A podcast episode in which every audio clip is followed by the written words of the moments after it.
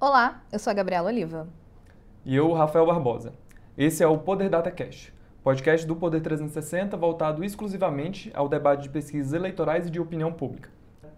Hoje vamos apresentar e debater a avaliação das Forças Armadas no Brasil e a avaliação da democracia no país.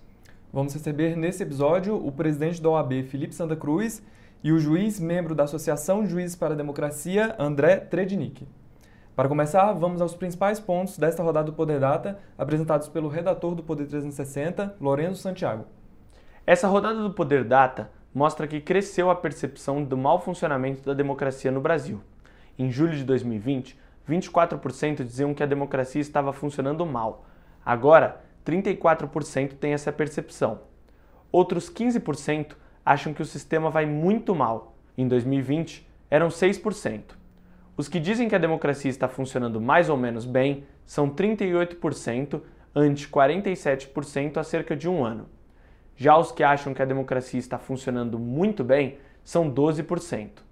Na última rodada, eram 14%. Ainda há 1% que não soube responder. Há um ano, eram 9%. Os resultados do Poder Data também apontam que há mais brasileiros rejeitando o trabalho das Forças Armadas. Para 29%, a atuação dos militares é ruim ou péssima. Em abril, eram 18% os que tinham essa percepção. Os que dizem que as Forças Armadas são ótimas ou boa são 30%, ante 39% na última rodada. Há também 34% que a avaliam como regular, ante 36% em abril. O Poder Data ouviu 2.500 pessoas em 433 municípios nas 27 unidades da federação. A margem de erro é de 2 pontos percentuais para mais ou para menos. Vamos conversar nesse bloco com o presidente da OAB, Felipe Santa Cruz. Presidente, seja muito bem-vindo ao Poder DataCast. Presidente Felipe Santa Cruz, temos visto uma escalada de tensão entre os poderes nas últimas semanas. Como esse cenário deve seguir daqui para frente? O presidente Jair Bolsonaro ou os ministros do STF devem flexibilizar? Primeiro, é uma escalada de tensão que não começou hoje. Ela começa na eleição é, de 2018. Né? Passa pela posse de Jair Bolsonaro. E, muito pelo contrário, assim, essa escalada ela, ela encontrou o seu ápice no início do governo Bolsonaro, quando houve uma deliberada orquestração do chamado Gabinete do Ódio para atacar a Ordem dos Advogados, atacar o Supremo Tribunal Federal, é, destruir a imagem do presidente da Ordem dos Advogados. Eu sofri ataques violentos por uma milícia digital claramente financiada. Os ministros do Supremo sofreram esse ataque. É bom a gente recuperar a história recente. O presidente da Câmara dos Deputados de então, então presidente Rodrigo Maia, talvez tenha sofrido o ataque mais violento, o mais violento dos ataques, então, havia ali, sim, orquestrado um processo de fragilização é, das instituições brasileiras para garantir uma dita maioria, uma ditadura de uma maioria eleita, né? uma ditadura de claro viés fascista, de claro viés é, absolutista, autoritário, que Jair Bolsonaro também representa e nunca negou que representasse. Ele é um. Historicamente, ele cultua a violência e as ditaduras. É, isso vem crescendo com a resistência das instituições. É, se criou um impasse, essa é a verdade. O presidente Jair Bolsonaro não conseguiu avançar como gostaria. Em conjunto a esse quadro político institucional, é, se demonstrou toda a fragilidade administrativa do governo, é um governo notoriamente incompetente, muito frágil. Né? Acho que o símbolo desse governo é a presença do presidente no Amazonas para inaugurar uma ponte que saiu mais caro levar o presidente lá para a inauguração. E a única inauguração que ele fez em São Paulo, o mais importante estado do Brasil, que foi da pintura de uma caixa d'água na CEAGESP. Um governo muito frágil administrativamente, é, que com essa sucessão de crises levou o país, inclusive, a um quadro gravíssimo de aguda crise econômica, além da crise sanitária. Então, o Brasil hoje vive o dólar a quase seis, vive o combustível a mais de a sete aqui no Rio de Janeiro, é, vive uma inflação de volta na, que vai chegando aos dois dígitos e o retorno das altas taxas de juros que tanto trazem felicidade ao povo. Então, um quadro grave que o presidente tem trabalhado por ele todos os dias, por ação ou por omissão, mas que não poderia dar em outra coisa que não fosse é, essa lamentável situação do nosso país nesse momento. Ainda nesse tema sobre o aumento de tensão política, é, no dia 7 de setembro estão marcadas algumas manifestações contra e a favor do governo. É, alguns grupos policiais movimentam-se para participar dos atos. O senhor avalia que há algum risco de ruptura? Não, não avalio, não. Eu, primeiro, eu quero dizer que todo mundo a favor ou contra tem o direito de ir às ruas. Nós lutamos muito e, no meu caso, eu perdi meu pai para que isso pudesse ser realidade. É, tomara que possam ir às ruas. Agora, vão às ruas dentro da lei, ordeiramente, respeitando quem pensa diferente. Peço a todos que se mantenham pacíficos. É, não acredito em ruptura. Acredito nessa exploração que há da tensão interessa muito, a muito poucos, né? interessa aqueles que trabalham contra a democracia.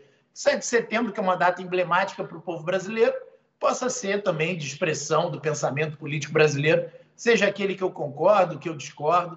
Acho que a democracia, nisso, ela é festa, ela não é preocupação. Presidente Felipe, o presidente Jair Bolsonaro encaminhou ao Senado o pedido de impeachment contra o ministro do STF, Alexandre de Moraes. Também ameaça entrar com processo contra o ministro Luiz Roberto Barroso. Hoje, a OAB divulgou um parecer assinado pelo senhor contra o pedido de Bolsonaro. Quais são os principais pontos do documento e quais serão os próximos passos?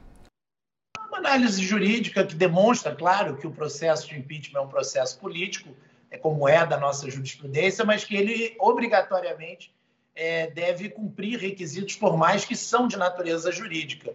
É, a lei é, do, do, do crime de responsabilidade tem no seu artigo 39 as previsões. O presidente imputa ao ministro Alexandre de Moraes dois crimes de responsabilidade ou possíveis crimes de responsabilidade, e esse parecer afasta completamente essa possibilidade.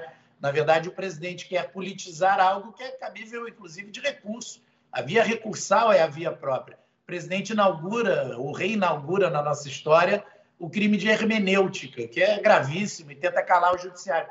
Eu quero apenas chamar a atenção a quem nos assiste que isso não é também novidade. O presidente Jair Bolsonaro ele é administrador de uma franquia. Ele não é a matriz do fascismo no mundo.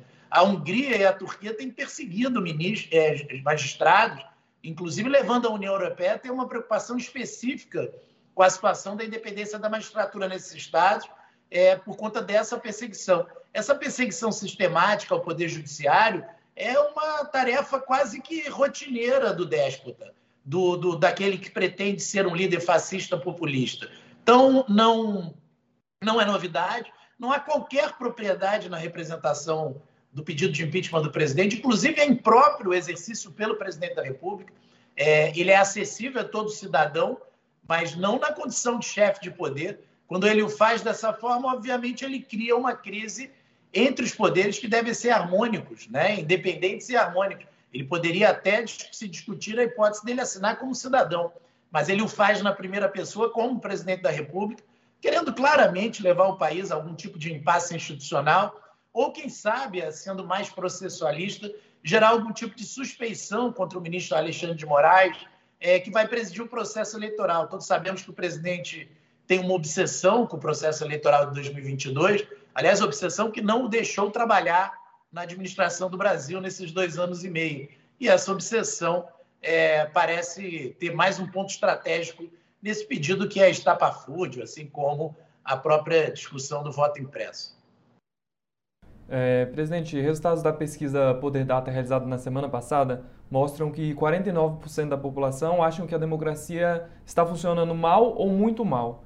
Para o senhor, a democracia vai bem, muito bem, mal, muito mal ou mais ou menos bem? Primeiro, o Brasil não é um país que a democracia seja uma realidade de tantos anos. Nós temos uma Constituição no seu 33º ano de aplicar, né, de vigência, é uma Constituição que foi revolucionária por incorporar uma série de lutas do povo brasileiro, já muito alterada via emendas constitucionais. É, a democracia brasileira é, é um exemplo de sucesso? Não. Eu acho que parte substancial desse pensamento de ódio vem do desconhecimento que parcelas, principalmente da população mais pobre brasileira, é, das classes C, D e E, é, tem do desconhecimento dos benefícios da democracia. Eles não possuem, essas parcelas não possuem saúde plena, educação plena, não possuem o direito de ir e vir garantido, É, há muito da Constituição de 88 que só atinge é, os setores mais ricos da nossa sociedade. Claro que nós temos que ter críticas à nossa à, à plena efetivação, ao conteúdo da nossa democracia, mas nós não temos nenhuma dúvida que o caminho é mais democracia. É, também nesse período de 33 anos, houve sim é, distribuição de renda, houve sim avanços importantes a serem marcados no campo da educação, houve o SUS, que está salvando a vida de milhões de brasileiros. Ou seja, nós temos mais vitórias do que derrotas. Mas todos nós que temos amor pelo Brasil devemos reconhecer que a nossa democracia, principalmente os resultados concretos para a vida do nosso povo, merecem e precisam sim de aprimoramento. Presidente, parte do movimento de apoiadores do presidente da República e também membros do governo tem inflado o discurso sobre o artigo 142 da Constituição Federal. Como o senhor avalia essas movimentações? O poder moderador das Forças Armadas ele é inexistente. Né? Nós sabemos que as Forças Armadas não são poder. É... Quando, que foi, quando que houve poder moderador na nossa história constitucional? No Império o imperador Dom Pedro II era o poder moderador. Com a Constituição da República, é, a primeira Constituição, é, aliás, é, de pensamento americano, né, é, o pai dessa Constituição é Rui Barbosa, esse poder moderador desaparece. Me parece impróprio já aparecer da Ordem dos Advogados sobre isso. É muito mais um argumento é, para o debate político rasteiro do que um argumento jurídico é, presidente Felipe Santa Cruz, sobre o, o, algumas matérias que relacionam o senhor com a possível disputa ao governo do Rio de Janeiro no ano que vem. É, há essa possibilidade? Como estão as negociações? Eu tenho dito a todos que eu me envaidece, me orgulha, me honra, eu amo o meu Estado, a lembrança do meu nome por muita gente, mas eu me dedico completamente ao AB até o dia 31 de janeiro. É uma decisão de vida, não criminalizo a política, acho que o meu Estado precisa mesmo de um amplo movimento de força de todos os cidadãos para recuperar o nosso Estado. Aqui é o berço da milícia, né? aqui é o berço é, do crime como se espalha para o Brasil inteiro. Aqui é talvez o Estado que tenha mais sofrido com a corrupção, com, a, com o desmonte das instituições, e é um Estado que é referência do Brasil para o mundo todo. A tarefa de recuperar o Rio de Janeiro, eu tenho certeza que eu posso participar dela, como cidadão, ou quem sabe, eventualmente, como candidato a algum cargo, mas não é uma decisão de vida para mim que esteja tomada, nem acho que seja o momento apropriado. O momento apropriado será após a minha saída da presidência da ordem, que é uma missão para a qual eu me preparei a vida inteira e que ela acabou sendo vindo num momento muito duro, de muita polêmica, de muita batalha, e para mim tem sido é, o foco maior da minha vida nesses últimos dois anos e meio. Presidente, muito obrigado pela sua participação aqui no Poder Data Cash.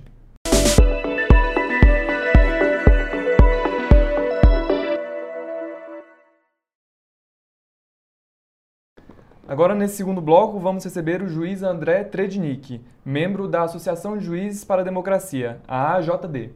André, bem-vindo. É um prazer conversar com o senhor. André, o senhor avalia que as instituições estão em pleno funcionamento? Pois é, essa, essa questão da gente falar que as instituições estão funcionando perfeitamente, eu fico realmente em dúvida, porque a gente está naquele pesadelo do que os liberais colocavam lá embaixo nos livros dele, no né, século XVIII. Né? O que aconteceria se houvesse um apelo demagógico, se houvesse uma ameaça a esse equilíbrio de poderes? Né? Então, o funcionamento das instituições pressuporia elas funcionassem como desenhadas, né? que no momento de uma ameaça à própria existência do regime democrático, do Estado de Direito, elas funcionassem imediatamente, mas é, não é assim que o Estado é, especialmente quando a violência vem da extrema-direita. Né? Ah, os estudos históricos mostram que há uma, há uma complacência maior, uma tolerância maior aos ataques de extrema-direita a extrema-direita geralmente ela acaba é, se miscuindo ao Estado e tomando conta dele, como alguns exemplos históricos nós temos. Então eu fico realmente preocupado, porque eu não vejo é, uma, uma, um funcionamento a contento. Né? Eu vejo sempre tentativas de, de compreender algo que, que, é chamado de opinião, mas que na verdade é como se fosse um ataque do Talibã às instituições. Né? Estão no aeroporto, já estamos cercados e não, não vemos reação nenhuma. Então eu fico realmente consternado com isso.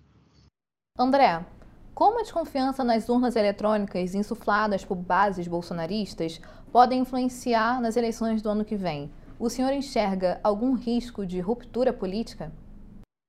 Pois é, essa é uma, é uma discussão daquelas que de, de cair o queixo, né? Eu fui, eu sou antigo, né? Eu tenho 30 anos de carreira pública, fui defensor, fui promotor, sou juiz há 20, mais de 20 anos. E eu apurei, eu fui mesário também. Logo que me formei, eu era recrutado para ser mesário. Participei das apurações na época da fraude, das fraudes que aconteciam em 94. Eu estava lá e é engraçado porque a gente ficava chocado com o volume de fraude acontecendo na cara do, das pessoas envolvidas na apuração. É, até porque o eleitor era, é, era convidado para marcar um X né, no quadrado do seu candidato. Vocês imaginem o que, que, é isso. As pessoas escreviam bilhete, marcavam do lado, marcavam atrás, riscavam o nome, enfim. Então, assim, isso eu estou falando só as falhas do processo, mas as fraudes eram monumentais. A urna eletrônica nos livrou desse pesadelo. Não só a demora, o estresse demora, não, mas nos livrou de uma máquina de fraude que beneficiava o poder econômico, como sempre, desde a República Velha. E a gente vê essa discussão surgindo agora com um, um, espanto como é que é possível alguém endossar um discurso desse. Então, isso, isso já é um atentado por si só as instituições para mim. Né? Você falar sem provas, nenhuma, veja, nenhuma prova de que a urna é fraudável, até porque ela, é, ela é, foi desenhada, isso foi pensado lá embaixo, né? na aurora da internet.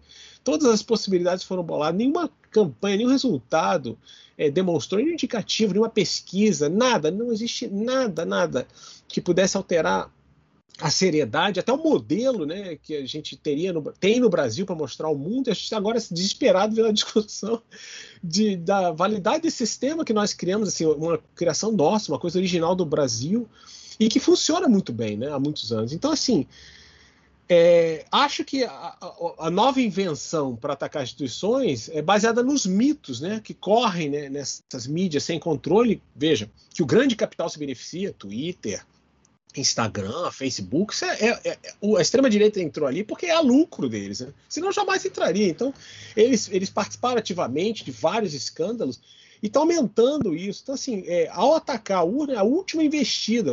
É, quando essa fracassar, porque ela não tem nenhuma base, nenhum fundamento, vão inventar outra coisa. O problema é que as instituições deveriam reagir à altura. Né? Isso que eu, eu acho choca, né? O desenho do, do, Estado liberal ele é ótimo, falta só funcionar, né? Assim, se a pessoa ataca o, o coração da democracia, que é uma consulta que garanta ao eleitor sigilo do voto, ou seja, a gente talvez pela primeira vez se livrar do cabresto com toda clareza e tranquilidade. A incolumidade dessa apuração se vê agora tendo que justificar a urna é realmente chocante. Então, acho que existe uma ameaça real, que, e o mais bizarro, né, é uma ameaça convocada e anunciada. Né? Normalmente, o golpe de Estado ele é, ele é mais feito na, na, oculto, né, nas Américas, nas casernas, nas conspirações é, das grotas, né, do, do, dos inconformados com os que odeiam a democracia, e esses golpes, essas tentativas de ataque à democracia são anunciados publicamente com antecedência. Eu acho que eu, eu tenho, acredito que há, ainda há na lembrança das pessoas é, uma exaustão de viver num regime autoritário, até porque o, a, o, projeto autoritário não é só nojento, como extremamente corrupto, como inútil, né? Então toda essa violência, eu acredito que as pessoas devem estar cansadas de imaginar que podem viver um sistema que não tem que votar mais, que, ou que se votem em determinados candidatos, como numa república teocrática. Eu não acredito que isso vá à frente, mas falta uma resposta à altura. É isso que eu estou. É, é, pá, fico pasmo de ver. É, agora, no dia 7 de setembro, há algum, algumas manifestações marcadas é, para protestarem contra e a favor do governo.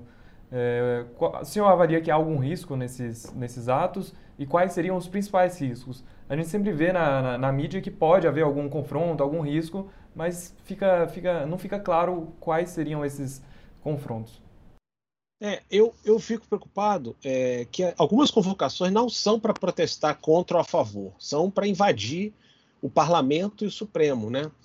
É, como está no Estadão hoje, né, essa, eu estava lendo agora é, essa, é um editorial, que há vídeos desses esgotos subterrâneos de internet, essas convocações bizarras. Então, assim, é, acho que há um risco, sim, com uma, uma, uma, palhaçada, um put, como foi a invasão, a tentativa de invasão do Capitólio, aquelas grosserias, aquelas é, é, bizarrices, né, que talvez em um determinado momento, na época do golpe, da deposição forçada da Dilma, ou seja, quando a própria democracia mostrou né, que poderia ser flexibilizada para atender os interesses do capital, nesse momento agora a gente vê convocações explícitas de atacar as instituições, as únicas democráticas, né? Sim, que, que são corpos, é, o corpo legislativo, que é o parlamento do país, e o corpo técnico de juízes, né? indicados, nomeados, conforme as regras em vigor na Constituição Federal.